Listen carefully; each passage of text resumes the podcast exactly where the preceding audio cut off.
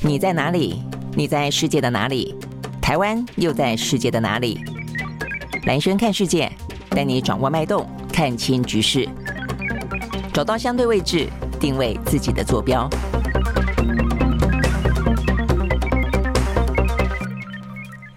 大家好，欢迎收看今天的蓝轩看世界啊。那又是一个礼拜的开始。好，那这个礼拜开始一开始哦，这个国际新闻当中，大部分哦都是属于一个比较后续性的一个发展哦，包括呃像是中美台之间啊，那就是在蔡英文过境美国的麦卡锡事件过后，那你发现呢，呃中美双方哦各自的有都在盘整自己的队形啊，所以包括呢习近平继续的见了鲁拉啊，这个巴西的总统，然后的话呢，美国现在正在呢呃这个印太地区的话呢，参与这个 G7 啊，这个陆陆续续登场。呃，过去这几天的话呢，在周末哦，就是一些相关的部长会议啊，这个接续的登台，包括了一些环境的啊，这个气候的相关的部长，在这个这个过去周末的时候呢，开幕闭幕。那现在接下来紧接的是外交部门的呃部会首长，那现在正在啊这个进行会议当中。那五月份的话呢，G7 的领袖峰会哦，就会在日本的广岛呢来进行。那我想这个部分的话呢，很明显的。是属于呢，在西方世界国家，或者说以美国为首的啊，这个国际的一些呃盟友啊，这个聚会的一个重要的所在啊，所以呢，俄乌战争的话题，还有跟中国之间的。关系哦，都会是一个重点，所以都是一些比较后续的啊。那呃，所以包括经济部分也是一样啊。这个经济部分的话呢，现在接下来就要看看呢，是不是会再一次的升息。目前看起来的话呢，再次升息的几率还是蛮高的啊。虽然说呢，这个金融危机啊，这个在美国稍微的平息下来了。那所以平息下来之后，本来一度说呃，是不是呢，就不要那么紧缩了啊？这个是不是再升息，可能就要再考虑考虑。但是既然已经掌控下来了，那所以呢。这一次的升息看起来的话呢，可能依旧难免啊，所以呢，对于整个的世界的经济来说，在今年呃温和的衰退啊，变得大家可能呢目前看起来啊，认为应该还是会发生。那呃这个部分都是哦有关于今天的相关的重点。那在今天的话呢，就地缘政治来看的话呢，比较是对我们来说比较遥远了啊，但是它至少也是一个呃新的一个嗯内战啊这个状况的发生，蛮值得注意的。所以我们一开始呢，先来说一下，那就是苏丹啊，苏丹的话呢，是位在非洲的一个国家嘛，哦，那这个苏丹的话呢，它是在二零二一年的时候啊，二零二一年的时候。呃，他们呢出现了军人的政变啊，这个政变啊，这个政变的话呢，就把原本的啊这个总统给拉下马来了。呃，他们原本的总统啊是统治了三十多年的，呃，叫做希尔呃巴希尔。那呃民众当然也觉得他这个统治时间太长，长期执政啊。那事实上呢，呃，并没有给呢这个苏丹的政治带来亲民，也没有让他们的经济变得更繁荣。也因此的话呢，人民走上街头。那走上街头之后的话呢，呃，这抗议之后就给了啊这个军政府一个可乘之机，所以呢，他们就呃等于是发动了政变，夺下了呃这个相关的政权。好，但是呢，在从二零二一年军政府掌控了政政权，呃推推翻了长期执政的巴希尔之后，并没有哦让苏丹人过得更好一点。尤其最近啊，这最近的话呢，在军政府当中，呃，等于是。一个是等于是军阀，他们有两个军阀，一个军阀呢成为实质的国家元首，一个呢成为实质的国家的副元首。结果呢，这个两个军阀在过去这段时间以来就一直明争暗斗，到现在的话呢，斗争台面化哦，台面化之后的话呢，现在就爆发了苏丹的内战。好，那所以呢，呃，这个部分的话呢，就是身为。目前啊，这个苏丹军政府当中的第二把手，他事实上呢也是啊这个实力强大的叫做武装团体，叫做快速支援部队啊。他目前的话呢发动了啊这个嗯等于是呃等于是对于现在的呃等于是国家元首的挑衅啦，所以等于是跟苏丹的。政府啊，这个进行了军政府军之间的进行了激战，呃，就在过去这个周末。那所以呢，过去这个周末呢，很快的啊，让他们的首都陷入了一片的混战当中哦。我们会看到一些相关的呃这个这个画面啊，这个看起来其实真的就是呃，这个是他们哎照片，OK。这远远的啦，看到非常多的一些呃，这个呃爆炸啦，啊、这个比方之彼此之间的交火啦哦，所以看起来黑烟四窜。呃，然后的话呢，我们看到还有更呃，这个是地理位置了啊、这个地理位置我们看到这个苏丹的话呢是在呃非洲的东边嘛，哦，所以呢整个的情况哦，呃，现在很多的非洲的国家呢都打算要去介入去协调了、哦。目前看起来的话，呃，现在是有三个啊、这个三个呃东非的国家啊、包括像是。呃，东苏丹包括肯亚等等啊，他们说愿意介入协调。那事实上呢，在这个之前的话呢，联合国的秘书长古特瑞斯已经呼吁双方呢要立即停火，嗯，并且跟这个埃及的总统啊，还有呢这个非洲联盟的主席都共同商讨啊，要怎么样舒舒缓紧张。那埃及跟呃，南苏丹都说愿意居中斡旋等等，那但是呢，显然的这个战事呢还在继续的进行当中。短短的几天里面，我看到这个呃，先前有什么五十多个人死亡，六十多个人死亡，在目前最新的消息是来自于《纽约时报》哦，这他们的统计的数字哦，看起来呢是死亡人数最多的，已经高达了八十几个人，八十三个人死亡，超过呢一千一百个人受伤了哦。好，所以呢这个部分都是在过去这个周末发生的。好，所以呢，这是两大军头的反目哦，让这个苏丹，其实苏丹的独立之路哦，本来就一直走的有点点呃艰辛坎坷、摇摇欲坠哦，但是呢，没想到这个民主哦，距离他们其实看起来是越来越遥远。OK，好，所以呢，这是目前苏丹的状况啊，这国际之间都呃已经高度的哦关注这个国家的内战。好，那除了这个之外的话呢，就是在两岸，两岸的话呢，我们刚刚讲到呃后续了啊，这个后续的话呢，就是。呃，有关于呢，呃，这个蔡英文过境了，呃，这个美国见了麦卡锡之后呢，呃，中国大陆对台湾进行了环台的军演，啊、呃，这个三天的军演。那这个军演的话呢，呃，并没有固定，没有这个特别的实实弹啊、呃，这个发射涉及的地地区的呃这个划设啊、呃，但是他们在我们的北边啊、呃、有一个禁航区，突然间发生了一个呃，等于说画出了一个禁航区啊、呃，那所以这个禁航区呢，呃，受到了大家的关注啊、呃，一个是禁航区了，我们。说比较值得注意的是，第一个这个禁航区，虽然说这个时间啊，从原本呢比较长的说三天，缩短到了二十七分钟，后来海面上又拉成了六个小时啊，但是这个部分的话呢，未来会不会啊这个不定期的呃出现？我觉得这部分是值得观察的。那再一个的话呢，就是对于台湾的相关啊这个跟中国大陆之间的贸易的调查，我想这个事情的话呢，呃，感觉起来是一般的。呃，因为他只在调查当中哦，这个调查完成的时间是把它设定在明年的总统大选前一天，这个调查会完成啊。那这个调查完成会知道说，他们是不是认为呃台湾属于呢不当的哦，这个不合理的呃违反了 WTO 国际规范的，禁止了大陆的产品进到台湾。两千多项，那如果是的话呢？那接下来会不会进行反制？那这个反制，呃，会不会进行反制？又跟我们总统大选的时间点啊，这个绑在一起，所以也跟我们这个总统大选的结果会是相互的勾连。我想这个部分现在感觉起来，因为正在调查中，不痛不痒哦。但事实上，它的影响的话呢，我认为它反而是会来的比较深远的，而且更加的呃实际哦。这个实际的原因在于说，对于中国大陆来说，他们如果担心军事行动会造成他。他们要付出过大的代价，这个代价可能不只是战争的代价，而是包括形象上的代价。而且作为一个呃，他们崛起中的大国，他们可能呢不希望啊，这个让国际之间啊，这个对于呃中国大陆啊，他们是一个战争者啊这样的一个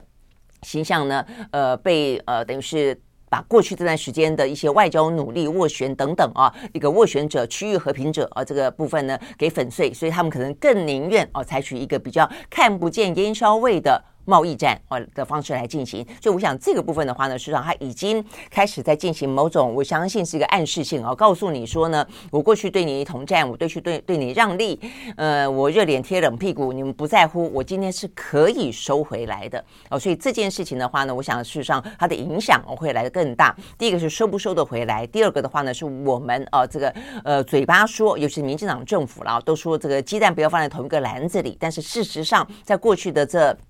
七年多，呃，这个民进党执政的时间点，我们台湾对于中国大陆的贸易依赖并没有呃这个减缓，事实上呢还越来越深，呃，顺差也是非常的大哦。那每一年都有一千多呃万。一千多亿哦这样的一个美金。所以我的意思就是说，这个部分其实对于台湾来说啊，呃，我们要更认清啊这个我们的啊这个两岸之间的状态。如果说我有，其实我也很同意啊，这个经济当中你其实应该要有更均衡的发展，但是呢，你不能嘴巴说，事实上并没有哦。所以民进党他到底做了什么样的努力啊，让台湾呢可以稍微的减少对于中国的依赖？这个地方是一个很大的问号的。那再一个就是说，你或许再怎么样子减少也。不管是地利之便也好，不管是他们是一个大的市场也好，你也不可能呃脱离啊。我们就说，连过去这段时间我们在观察，连欧洲这么多的国家，呃，距离呃这个中国大陆那么的遥远，并没有地理上的威胁性，但他们也都因为经济上的吸引力而认为不能够跟中国大陆脱钩。那更不用讲台湾哦。所以我的意思是，一方面，呃，如果能够某个程度降低分散，我觉得这部分应该要更有效率的进行。那到底有没有做得到？那做不到的原因在哪里？我想，民进党政府其实这个时候啊，应该是要。面对哦，要回应的时候，而不是呢默默的哦，就嘴巴讲反中。那事实上呢，就放任啊，这个两岸之间的贸易关系相当的倾斜，倾斜到某个程度。当中国大陆呢抓住了这个筹码，说好，那我就不让利了。那接下来台湾的台商要付出多大的代价？那我想这个部分的话呢，等于是他们这个相关的贸易调查的讯息释放出来之后，等于再次提醒我们，目前呢在两岸之间的关系哦，事实上是这样子的一个情情况哦，所以这。政治上的一些口水说起来都很容易哦，那在实质上的一些交往哦，会有一些更务实的层面，必须要去面对。我想这个部分，那所以我们要讲的是，呃，一个就是禁航区，一个呢就是贸易当中的调查，这两个哦是在这一次的呃蔡英文过境美国之后哦所引发出来的中国大陆的行动，比较值得我们后续观察的哦。那当然还包括我们先前分析到过的呃他们的山东舰了，航母绕到我们的东东部啊。OK 好，那再次这样的一个状况，那中间属于禁航区的部分的话呢，今天的后续我们来让大家知道一下哦，那就是 他们确实这一次呢缩短到了二十七分钟，海面上的话呢是六个小时。那这个呃卫星看起来也成功发射了哦。那这个卫星的话呢叫做风云三号居星，在昨天早上九点三十六分，呃搭乘搭了一个长呃长征四号的运载火箭。呃，从中国大陆的酒泉卫星发射中心成功的发射了。那确实啊，目前看起来的话呢，就是在空中啊，这个进航。呃，二十七分钟嘛，哦，那这个部分的话呢，说我们的国防部哦，在这个大陆发射了呃这个卫星之后的一个小时，在十点四十分，我们发布新闻稿，表示我们全程掌控当中，那所有的航班的话呢，都大致运作正常，并没有任何因为这个呃卫星的发射而取消航班的哦，只是稍稍的往南飞。OK，好，所以呢，目前看起来。呃，这个都是在一个准点率哦的正常误差范围之内啊，所以并没有任何的意外。好，那这个卫星的话呢，基本上是一个气象卫星。好，所以根据呢这个中国这个新华社的报道哦，说他们这个是目的用作气象预报，还有一些防灾减灾、气候呃变化的一些应对了哦。它最主要是要去观察。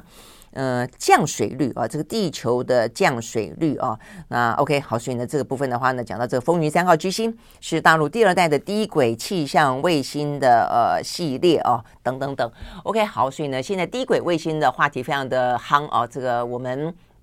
在这个呃蓝轩时间当中，也跟大家聊到啊，这个低轨卫星，科学人杂志也特别关注到了一个，就是就军事用途来说，就情报用途来说，在俄乌战争当中看得到啊，这个发挥了相当大的呃一个作用。那另外就商业用途来看的话呢，呃，这个呃马斯克啊，他的星链计划也在这个呃俄乌战争当中发发挥作用嘛。但事实上，他想要发射的更多，呃，有上万枚的呃这个低轨卫星可能会呃进入到呃这个。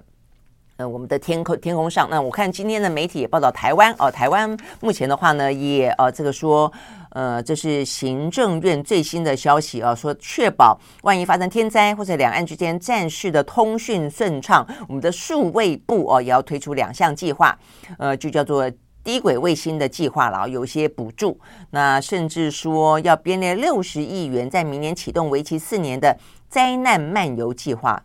我不太知道为什么它名字叫做 灾难漫游，意思是战争吗？呃，就万一战争发生的时候呢，因此可以啊，这个进行有效的通讯，但是可能避免大家觉得听到战争两个字觉得很紧张，所以改成叫做灾难漫游啊。呃，不知道，但是我觉得这个部分，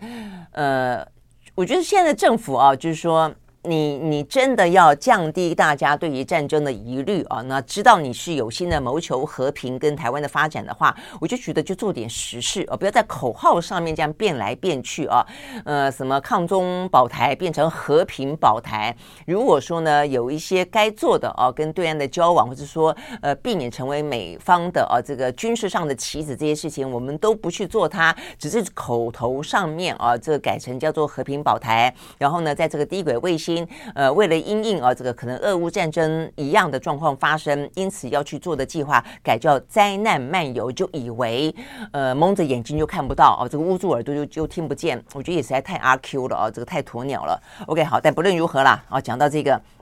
低轨卫星哦，事实上呢是呃近些年来哦，这个每个国家呢都在呃这个把它当做列为一个重点的计划，尤其对台湾来说，哦，这个身处一个高风险的地区嘛，啊，那呃就呃当然就气象卫星啊，不管气象啦、通讯啦、科研啦，哦，事实上低轨卫星也有很多它的用途啊，只是说现在经过俄乌战争又增加了一个很清楚的啊，这个在军事上的情报上的用途。好，那所以对台湾来说，呃，加强通讯。认识是一定要的哦，但是降低呢战争的风险也一定是要的哦，这样子双轨并进才是正途了哦。但是我们也讲到说，这个地轨卫星当它呢布满了天空之后啊，呃，未来呢，当你晚上仰望星空。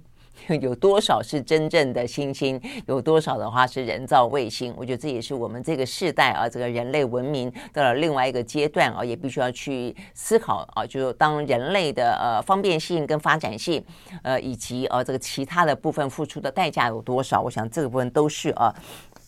呃，蛮蛮蛮重要的课题需要去思考的啦。哦，OK，好，那所以呢，这边讲到的是卫星哦，在这个禁航区的部分哦，划定两岸之间，在我们的北边，呃，这个昨天啊，已经呢发射中国大陆啊他们的卫星呢发射升空，那一切的航班都正常。好，所以呢，这个部分的话呢，是呃有关于啊这个两岸之间这样的一个后续。那另外的话呢，就是我们刚刚讲到的，在西方的世界当中啊，这个相关的一些呃继续的啊这个呃拉拢哦盟友之间的关系也还在进行。所以 G seven 啊，在这个日本的广岛登场这件事情，呃，未来这段时间会是一个蛮重要的啊这个国际的舞台，尤其是以西方的以美国为首的啊这个呃舞台当中的话呢，讨论的话题，我相信是。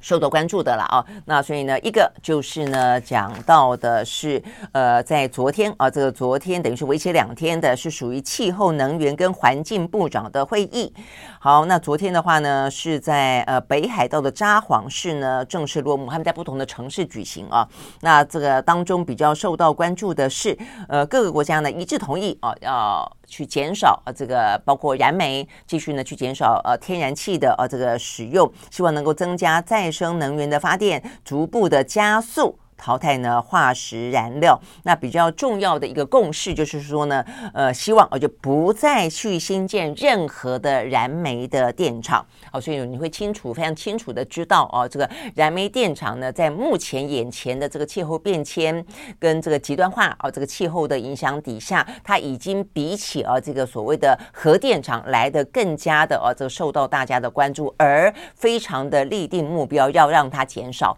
那我想这个部分的话呢是。重要的了，但但是我看到这个媒体当然也讲到，就是说这只是一个共识哦，很遗憾的是并没有订立时程表哦，就是我们订立一个目标啊，这个目标的话呢是呃不再去新建任何的燃燃煤电厂，然后希望要降低石化呃燃料，但是呢怎么每一年或者说呃怎么样子达到这个目标，并没有说了哦，那只是有这个高度的共识。好，那我想这个部分当然。也是涉及到每一个国家的经济发展的需要了啊，所以我想这个都是在呃。拿捏哦，都是在找一个呃折中点、平衡点的呃过程当中哦。但是这个方向上面来看，我觉得也真的是刻不容缓了。哦，这个最最近这些年，真的是每一年啊，每一年都会看到每一个国家哦。今天还不是说一个地球有些地方很干，有些地方很湿，是每一个国家都会面对同一个国家当中不同的季节，有个地方很干啊，有的时候很干，有的时候很湿，甚至同一个时间里头的一个国家的不同。同地点，有些地方很干，有些地方很湿，所以我想这个部分的呃，问题啊，呃，真的是非常的严峻啊。那我们讲到都还是人类感受到，比方像台，我们现在台湾啊，现在南部啊，现在缺水。哦，那但是呃，这个接下来的话呢，那生物呢，动物呢，哦，这个对于整个的呃生态的影响呢，我想都是还蛮大的啦。哦，OK，好，所以呢，这个部分的话呢，是讲到 G seven，那 G seven 的话呢，呃，有关于这个气气候、能源跟环境部长的会议落幕。好，那再来的话呢，他们的外长的会议呢登场。好，所以呢，这是在昨天晚上正式登场。它的地点呢是在日本的长野县青井泽。哇，这个不愧是外交官哈，挑的地方都更美一些啊，更这个青井泽是呃过去日本的天天皇他们度假的。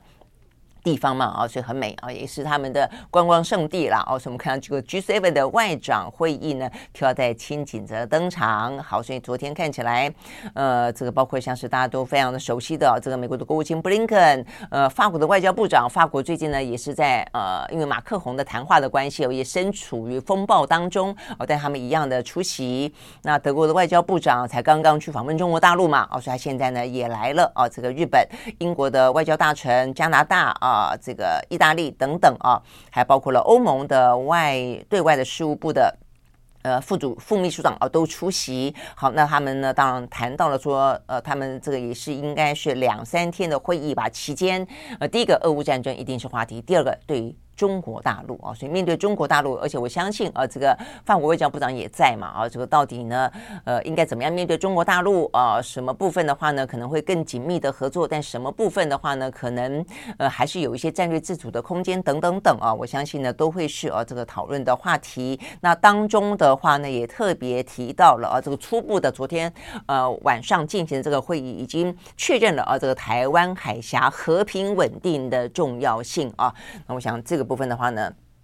是大家关注的呃话题，在今天啊，今今天的话呢，还会有更新一步的呃这个。讨论啊，这个他们预定在明后天十八号，十八号是明天啊，明天会正式的闭幕，而且也会发表呢联合声明啊。那我想这些部分的话呢，都是呃会再次的巩固哦，有有关于呢这个西方阵营当中的一些彼此之间的合作关系啦。那只是说呢，在这个过程当中，呃，都还是有些呃变数嘛。我刚在我们讲到，包括呢呃马克宏针对中国呃不要作为这个美国的附庸等等的话的。一些变数，那当然也还包括了俄乌战争啊等等的，所以呢。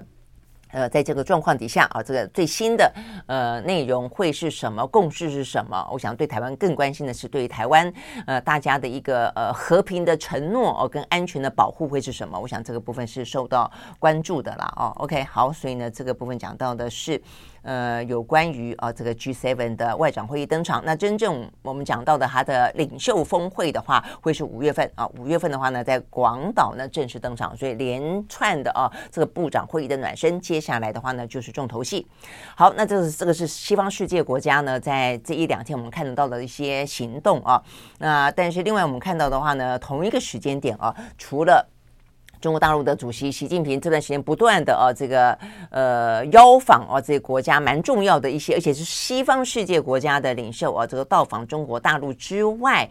呃，我们看到的是，呃，这个中国大陆的国防部长呢，呃，目前人正在莫斯科，在昨天他跟呢俄罗斯的总统普丁见面了啊。好，那这个部分的话呢，我觉得还蛮敏感，也蛮微妙的啊。那 OK，因为这个部分的话呢，你放在俄乌战争的呃这个战场上，这个国际舞台上去看他的话，呃，习近平在过去这段时间受到关注啊，也让有些西方世界国家去跟他交往、去造访，稍微的比较没有那。么么敏感的原因在于，习近平说了，他愿意成为俄乌战争当中的一个斡旋者。好，但是很诡异的是，呃，说是一个斡旋者，他也到了莫斯科，也见了普丁，也谈到了一个政治解决俄乌战争啊，呃，乌克兰危机啊这样的一个呃提出这样的文件。但是我看今天《纽约时报》啊也发出一个跟我一样的疑问，我已经问了一一段时间了，那就是他不是说他接下来要跟泽伦斯基通电话吗？或者要进行？视讯吗？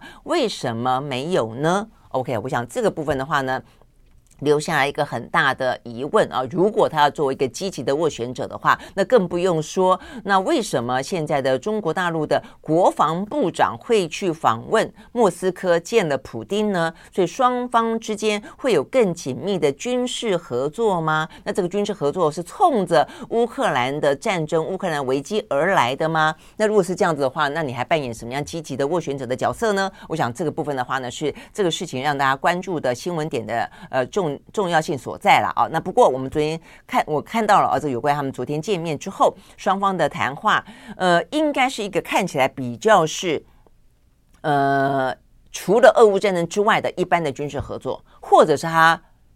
刻意淡化、隐去了有关于呢俄乌战争当中的呃这些军援，那我们就不知道了啊。那但是至少在他们台面上面的说法啊，这个呃这个中国大陆的国防部长他也是兼呃他的国务委员啊，这个叫李尚福的啊，特别提到的是呃这个中方跟俄罗斯之间啊愿意在呃他们彼此之间进行战略当中的沟通，然后的话呢讲到呢俄中之间的呃共同的合作不应该缺少军事。的合作的这一块，希望呢能够例行性的交换一些呢对双方有用的讯息，然后呢在军事的技术合作领域呢继续的合作，呃，并在啊这个什么远远东跟欧洲等等不同战区展开联合演习，包括海上的、陆地的跟空中的。大概的说法是听起来啊，这个呃有点点笼统的啊，这个军事上的多方协调合作啊。那至于啊，而且。甚至我们看到这个中国大陆方面也还是说，呃，这个李尚福啊，这位部长说，他们愿意跟俄罗斯合作，来维护世界的地区安全，做出新的贡献啊，呃，但这话坦白讲就是。什么意思哦？很难细究哦，因为你说如果你要跟俄罗斯合作，要维护地区安全，那你怎么说？目前俄罗斯正在对乌克兰发动侵略呢？哦，所以他们就是都没有去谈到这个部分了哦。那所以呃，事实上有没有更多的一些台面下的合作不知道。那至少在这个对于俄罗斯，俄罗斯就中国对俄罗斯的军援这个部分的话呢，至少在呃过去这段时间一个礼拜了啊，这个美国的呃情报跟军事的一些机密外泄这个呃内容。当中看到了，就是中国大陆怀疑，呃，美国怀疑中国对俄罗斯呃这个进行军援，但事实上并没有发生啊，所以这个部分的话。呃，并没有发生，但现在呢，双方见面会不会有更多的一些连接就不知道了啊。但是就讯就讯息啊的解读来看的话呢，很显然的啊，呃，中国大陆真的有自己的步调啊，跟有他自己的自信，他就是他也不认为啊这个事情来说有任何的冲突。我就我一方面说，我确实希望呢能够积极的斡旋啊，然后呢让俄乌战争呃能够啊这个坐上谈判桌，但一方面他也并不。不会终止啊，跟俄罗斯之间的军事合作哦。显然的，这两件事情同时的进行啊，那只是呢，这个同时进行怎么样说服大家相信啊？尤其目前的话呢，俄乌战争，坦白说哦，他目前俄罗斯对于呃这个乌克兰的进攻啊，目前看起来还是非常的积极。呃，那对乌克兰来说的话呢，压力也是越来越大啊，持续的啊，都在那个地方。好，所以呢，呃，到底啊，这个中国扮演的所谓的斡旋者的角色啊，怎么样让双方坐上谈判桌？呃，真的就是呃，不知道啊，这个答案是在哪里啊？所以我们也。才会讲到说呢，呃，这个《纽约时报》啊，也在这个周末的时候有一篇报道，特别提到说，习近平为什么还是没有跟泽伦斯基通电话哦？那他们的疑问呢，跟我们刚提出来的疑问是一样的哦。那但他中间做了一点分析哦，他认为呢，其实对于呃中国来看啊，目前跟乌克兰之间的呃关系的紧密度已经。不如当初俄乌战争发生之前了啊，因为在俄乌战争发生之前，乌克兰是中国大陆非常重要的呃这些粮食啊等等的一些。玉米啦，哦，等等的，它是中国最大的玉米供应国，是第二大的武器供应国。但是呢，现在显然的战争发生了啊，这个乌克兰的经济被拖累了，所以呢，目前的话呢，乌克兰对中国的经济吸引力已经不如从前了。那 OK，所以呢，呃，你为什么的分析啊，认为可能因为这样的关系啊，那所以呢，其实说归说。哦，要斡旋，但是并没有那么大的迫切。你这样讲迫切的话呢，俄罗斯对它的呃需要性可能来得更高一点哦，大概是这个样子。所以呢，呃，这个《纽约时报》在问哦，就提出个疑问，就是说为什么还不通电话？它背后的是中乌之间的友谊。真的还存在吗？哦，所以呢，这是他的一个疑问。我想这也是大家在看待中国大陆等待啊，他给答案啊。如果你要作为一个呃区域强权，你又说你要作为一个斡旋者的话，那这个答案在哪里？OK，好，我想这个部分是呃有关于啊这个呃。中国跟俄罗斯目前是国防啊，这个等于是他们中国大陆的国防部长啊，这个到俄罗斯进行访问这个部分。那另外的话呢，就习近平呢，呃，这个接待啊，这个先前巴西的总统鲁拉，过去这几天一直呢也都是在以中方为主的啊这个外交舞台上的一个重点。那这部分的话，很显然的啊，呃，西方世界啊，美国它有它的拉帮结派，那这个中国大陆有它自己的拉帮结派。那在呃巴西这部分的话呢，很很显然的啊，这些谈话，我看到这个是华尔街。《日报》的报道，呃，很明显的啊，这个展现出他的说法是展现出啊，中巴之间展现出对抗美国外交及贸易政策的统一姿态。啊，意思就是说呢，中国的这个盟友巴西哦，跟他是站在同一个阵线的。那双方哦，这个包括卢拉，他也在跟习近平见面之后，在 Twitter 当中写道：“我们要努力扩大贸易，平衡世界的地缘政治。”哦，所以他特别点到这件事情，要平衡。如果还要平衡，就是认为以美方哦为主的似乎过重了，所以他要站在中国这方面平衡一下嘛。哦，OK，好，所以呢，这个部分的话呢，显然的。中国跟巴西间等于是，呃，习近平啊，他等于是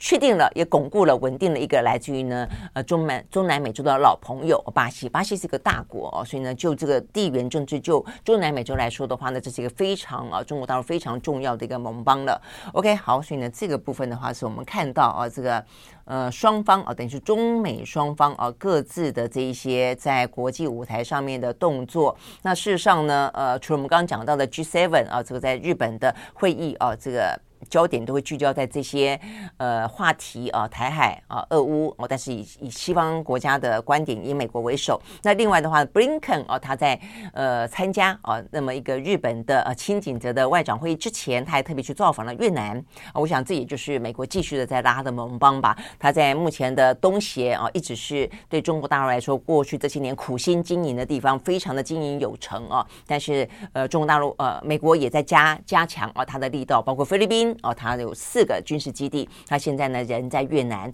那越南，我觉得它的意义哦，可能更加的非比寻常。是第一个，它曾经是。越战的发生地啊，让美国呢在这个地方吃了败仗，呃，灰头土脸的啊，这个退出越南这个泥淖。那再一个的话呢，它是现在现今世界当中呢少数的几个呢共产党啊这个主政的国家，所以它跟中国的关系本来就比较好。那美国我们刚讲越战的关系啊，对他们来说，呃，美国是个侵略国哦，所以美越之间的关系呢，其实也都是恩怨情仇啊，呃，非常的纠葛的啊。那呃，所以从这个角度来看的话呢，呃。富贵险中求，对美国来说的话呢，也得要啊，这个进入到这样的一个呃未必是友善的环境，因为半导体啊，半导体以及所谓的晶片大战当中，很多的部分当呃中国大陆被围堵，很多的一些外国的企业，包括台商啊，都要要开始去分散它的风险啊，去拆拆开啊它的一个供应链的时候，越南是个非常重要的移转地。我想这个部分的话呢，事实上。呃，是布林肯啊，他去呃这个呃越南啊，这个进行访问非常重要的，不管就这个地缘政治上，就这个呃战略意义啊，就这个就经济意义来说的话，都是啊贸易来说都是很重要的。那呃，他这一次啊有一个理由啊，那是因为美国新的大使馆。啊，要这个落成啊，所以呢，他特别去出席这个新的美国大使馆的奠基仪式啊。那这个呃，我看到这个国际媒体报道也特别提到说，呃，美方啊正在积极的寻求这个他同时跟中国跟俄罗斯都有历史渊源的国家呢，期待能够建立呢更紧密的关系。然后呢，布林肯哦，他还特别提到说，呃，希望啊能够呢在贸易。呃，跟一些国际的航道规则部分哦，可以呢展开务实的合作，意思就是说，我不管你跟中方、跟俄罗斯啊之间有多么紧密的过去了啊，至少我们务实的来打交道，也希望我们能够建立一些关系啊。所以布林肯说呢，希望能够建立一个自由、开放、呃繁荣、安全而且富有韧性的印太地区啊。然后，OK，他也拿着铲子啊，哦哦，他们这个是奠基，还没有还没有落成哦，是奠基，所以他们要花六年的时间呢来盖这个新的、更大的、更漂亮的啊这个美国的大使馆。好，所以呢，这个意味着是啊，这个美国愿意花更多的时间跟越南啊这个建立关系，呃，而且甚至去修补啊过去的如果曾经有过啊这个不是不好比较不好的那些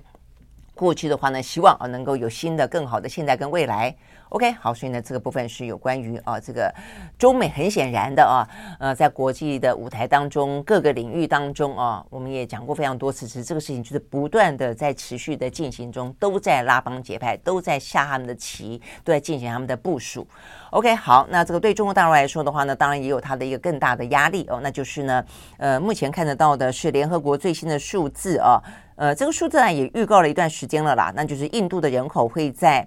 呃，十四哦，已经刚刚过去了。十四日呢，突破十四亿，到今年年底的时候会正式的超过中国大陆，因为中国大陆现在也十四亿，大家现在十四亿两千六百万人，但是呃，印度的话呢，可能到年底会是十四亿两千九百万人啊，所以会相差三百万人，所以中国都会取代中呃。印度会取代中国大陆成为世界上最多人口的国家，好，所以我想大家会关心这样子的一个议题，当然会比较去注意到的是印度的人口红利会不会因此而超越中国大陆？那中国大陆人口红利不在的的话哦，对他来说，他的这个生产力跟他的集呃综合国力会不会受到影响啊？那这边我们当然看到有。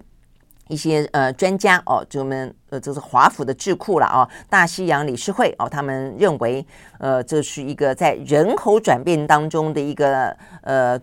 世界重心的一个大移转。他说：“这个重心呢，慢慢慢慢在移转当中，但是很显然的，他认为会更加的巩固啦。啊，意思就是说呢，呃，先前有一段时间呢，中国大陆崛起，很明显，世界的重心在中国大陆。但如果说当他的人口红利不在的时候，而且还没有去试图哦、去呃面对他的新的困境的话，如果就人口红利来说，这个重心移到印度啊。但但是，我想啊，他们就说在呃二十一世。”下世纪初是二十二世纪啊，讲到说印度人口将会是大陆的两倍，所以代表的是印度啊，这个以人口为主的经济成长会保持成长的力道哦。那所以呢，有一说哦，说呢，呃，中国大陆人口减少，所以会更难以取代美国成为第一大的经济体。OK，好，那这个是很多的讨论啊，但是我觉得这种事情就是看嘛啊。第一个，我觉得对印度来说，它的人口红利是只有红利吗？是呃优势吗？是加分吗？印度的贫穷问题非常非常的严重哦，所以对他来说，呃，如果这个人口多，但是却没有有效的教育跟有效的经济发展的时候，我觉得他可能更像是一个城市的毒瘤，更多的难民，更多的贫户，我觉得这是一个问题哦。所以对印对印度来说，人口多有人口多的好处，但是人口多有人口多的问题所在。那同样对中国大陆来说的话呢，人口减少了，确实它这个。很多的部分啊，这个人口红利，而且它包括人口红利减少，也代表它的人口开始结构老化。哦，所以它的老化问题也是另外一个问题，少子化的问题、高龄化的问题，跟人口呢变少的问题。但如如果说，呃，这一定意味的是它将不会超越美国成为一个大的经济体。那要看你的切入点啊。如果中国大陆成为一个大的经济体，只是因为它的市场大。那可能它就会因此而被拖累，因为它人口不再多。但如果说像美国一样，美国目前人口也没有说最多啊，但它却是一个全球最大的经济体。为什么？因为它的教育，因为它的科技，科技，它的经济的技术呃非常的呃高超哦。所以如果说中国大陆转型，呃，因为人口红利不在，但它因因因此有更多的一些技术性的发展的话。我想这也是因美国在打压它的原因所在嘛。但如果说中国大陆大陆可以突破这个瓶颈啊，因为某个程度来说，当美国呢加大力道呢去呃在科技部分围堵它，其实你也硬逼着中国大陆去面对它的转型，去让它必须要在科技部分去自立自强，去自力救济。哦，那如果它过得了这个难关的话，其实未必哦，它不会成为另外一个呢，像美国那样子的一个以。呃，科技啊，以技术呃而见长的啊国家，所以我觉得要看啊，这个中国大陆自己怎么样面对啊，那么一个呃人口减少啊的那么一个呃因因此而带来可能会经济成长放慢这样的一个难关了哦。OK，好，所以呢，这部分我想那还有更长的一一段时间呢，可以去观察。好，那呃，再来的话呢，刚才既然讲到经济，我们很快的来看一下目前的经济状况了，因为呢，呃，这个在整个的。呃，相关这段时间有蛮多的，不管是呃美国发生的银行啊、这个破产之后的呃重整啊、那目前看起来这部分的危机应该稍稍过去了。然后呃不少的像是 IMF 啦、世界银行啦，都发布了新的、呃、这些呃国际的经济成长的预测啊、所以就大致来看的话呢，我们看到呃似乎呢危机度过之后啊、这个升息的步调。又回到了一个相对的正常，就显然的，呃，通膨的问题虽然有趋缓，但是呢，在今年之内并没有办法完完全全的被抛在脑后哦。所以呢，在今天我看到呢，呃，相关的华尔街的讨论啊，这个联总会释出最新的讯息，应该是呃，这个在五月份的话呢，应该至少还会再升息一次。那升息一次之后的话呢，维持在一个相对高档的利率一段时间，呃，确保整个的呃通。或膨胀可以被控制住，我想这件事情是在今天看到这个讯息当中啊，这个再次的被确认。那呃，至于啊，这个各个呃企业啊，是不是呢，在过去这段时间呃表表现的能够度过这个难关，在这个礼拜开始的话呢，美国的啊这些大企业的财报季。财报季登场哦，那目前的话呢，是由银行类股拉开序幕啊，银行类股显然还表现还不错哦，所以呢，像是摩根大通啦、花旗啦、富国啦等等啊，他们第一季的净利哦，看起来呢都还蛮亮眼的哦，所以呢，银行类股的话呢，在上个礼拜五哦，是呃这个。是上涨的哦，所以我今天看到呢，相关的雅股哦，包括台股也都是上涨的。这个摩根大通说，它第一季的获利暴增百分之五十二，哇，这个很高。然后呢，富国银行第一季的话呢，呃，净利呢是百分之四十五。呃，花旗银行的话呢，净利是年增百分之七啊，所以都还算是不错哦。所以呢，这个部分的话呢，是银行类股的呃状况，还有呢，呃，这个目前看起来呃升息的讯息。但另外一个的话呢，我觉得还蛮值得。来说一下的哦，那就是这段时间的呃，ChatGPT 所掀起来的呃，生成式啊，这个人工智慧的话题，记不记得我们先前讲到说呢，呃，这个部分的话呢，让呃微软啊，这个哇，突然之间呢，股价暴涨啊，呃，所以呢，呃，看到这个美国的华尔街也谈到说，过去 F 五的时代啊，就是所谓的尖牙股啦啊，包括什么脸书啦、Amazon 啦这些似乎都被抛在后头了，就是唯二两个呢，他们认认为是呃新的两大支柱，一个是苹果，一个就是微软。好，但是就在这样的一个话题底下，我们看到呢，马斯克啊，这个跳出来呃呼吁啊，说大家要缓一缓啊，这个要希望啊，这个等于是给一个禁令啊，等于是在呃 ChatGPT 啊，在还没有做好一些法律的啊这个呃规范之前啊，这个。不能够让它呢有太快速的发展，避免影响到一些呃智慧财产权啦、呃创意啦等等啊。那时候我不是就说，嗯，这个马斯克啊，他真的是那么为了大公大义吗？还是他自己本身啊，呃有一些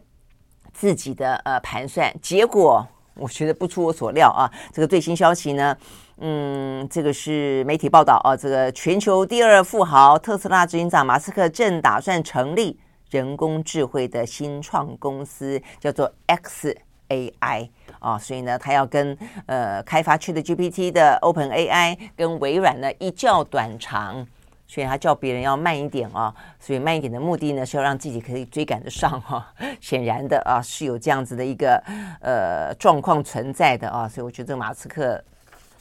很精明啦，很精明。OK，好，所以这几个呢是我们看到啊，跟这个呃经济的呃金融的话题有关的部分。所以呢，就呃目前的状况来看了啊，除了一些比较话题性的呃，这些科技类股哦，我们大概知道这个趋势所在啊，所以显然的 AI 啊这个部分的话呢，呃，目前看起来还是最夯的话题，而且比较有一个应用的可能性，应用场景已经出来了，不像元宇宙啊。那另外的话呢，就就今年，今年的话呢，升旗的状况可能啊，这个还是呃至少一次啊，那所以温和衰退的几率啊还是存在着的。OK，好，所以呢，这是我们看到今天比较重要的一个相关话题。那回到啊，这个最后是回到台湾了啊，我们刚刚讲到这么多的。一些国际的。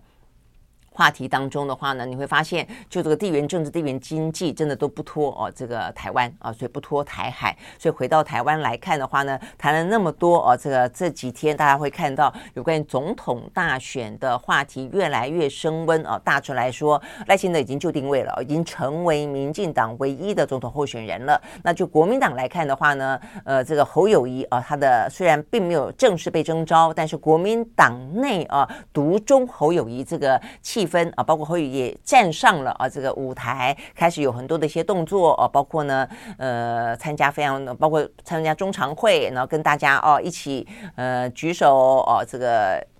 冲冲冲哦，然后包括在地方上面的一些立委。的一些协调，哎，他也开始扮演一个比较积极的角色了哦，所以你会看到呢，他所谓的随时准备上场这个话呢，大概已经啊，这个越来越鲜明了。那只是接下来的话呢，国民党内啊，是不是要分几个阶段？呃，现在侯呃郭台铭也从日本回来了嘛，啊，所以接下来。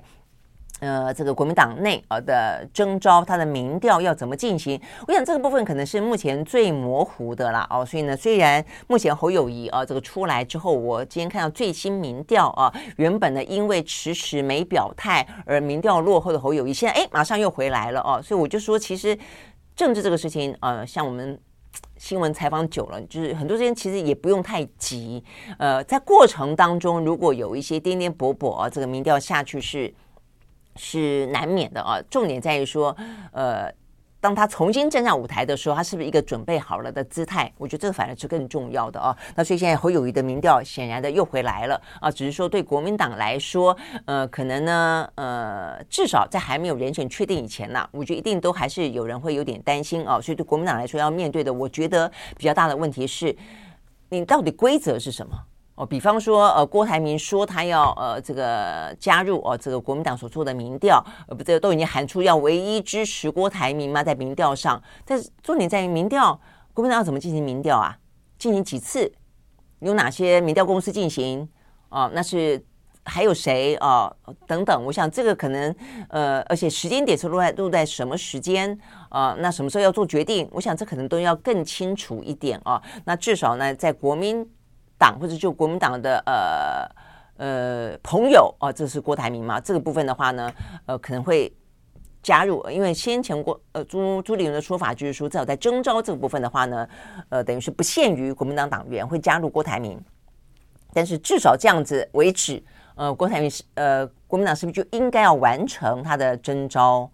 程序了？就是意思就不是侯友谊，就是郭台铭。那规则是什么？时间点落在哪里？我想这个是可能要尽快的说明的，否则的话，我相信对国民党的呃这些支持者来说，应该都还是会有些担忧，或者就一些呃有心人士来说的话呢，就容易见缝插针。那至于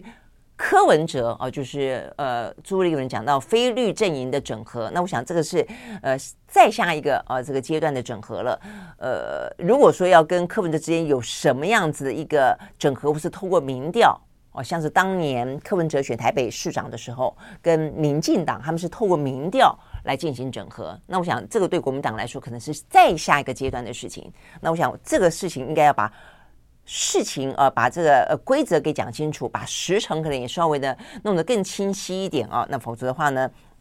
国民党内啊，在这个周末，显然的啊，针对这个所谓的征召要如何进行，然后呢，要到呃什么时候才会完成啊？还是蛮多的啊，这个大家的呃心浮气躁了，我还是有一些担忧。好，但是我想回到我们刚才讲的一个重点啊，就在于说，今天不管是呃赖清德、侯友谊、郭台铭、柯文哲，我想重点在于回到台湾，在这样的一个复杂的地缘政治情势当中啊，呃，怎么样做选择？是不是有更清楚的讨论？而且呢，除了外在的问题，我觉得台湾因为太多太多外在的口水式的纷扰哦，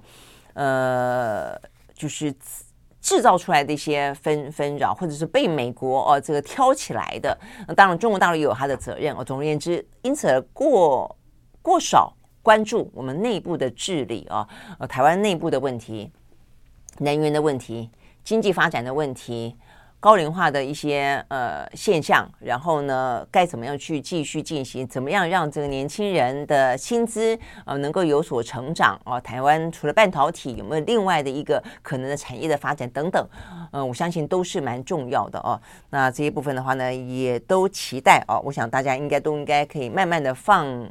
放重点啊，这个焦点放在这些候选人一个一个出来之后，他们到底呢提出什么样的一个？呃，证件跟说法，而且有没有说法之外的做法？我想这个部分的话是很重要的。OK，好，我们时间到了，明天同一时间我们再会，拜拜。